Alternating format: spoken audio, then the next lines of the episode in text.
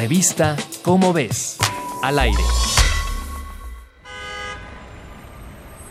El 19 de septiembre de 2017 cimbró en más de un sentido a Puebla, Morelos y la Ciudad de México.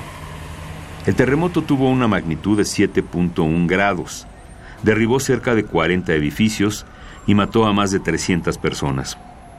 Los acontecimientos nos dejaron varias tareas pendientes.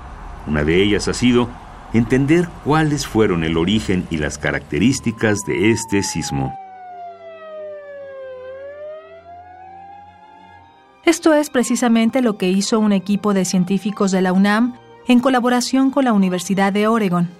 Sus resultados fueron publicados en marzo de 2018 en la revista Geophysical Research Letters. Encontraron que los sismos se originan en sitios donde convergen dos o más placas tectónicas. Cuando éstas chocan entre sí, lo más común es que una se meta por debajo de la otra, siguiendo una trayectoria diagonal hacia un área que se conoce como zona de subducción.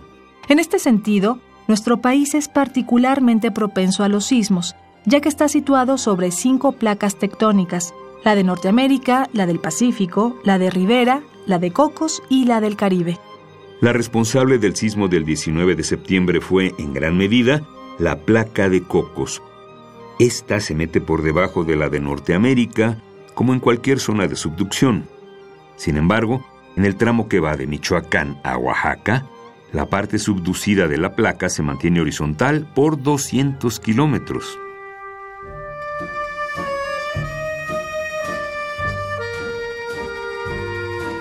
Después, en el estado de Puebla, la placa de Cocos cambia de dirección y por fin vuelve a hundirse en el manto terrestre.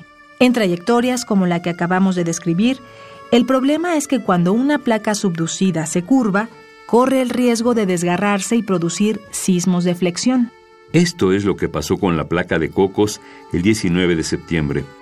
Lo que sentimos fue un sismo de flexión, aunado al efecto amplificador de las ondas sísmicas que tiene el subsuelo cenagoso de la Ciudad de México.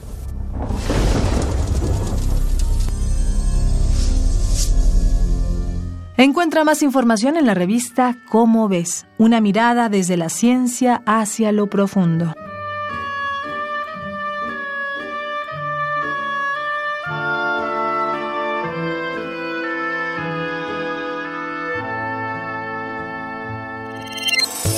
Revista Cómo ves, al aire.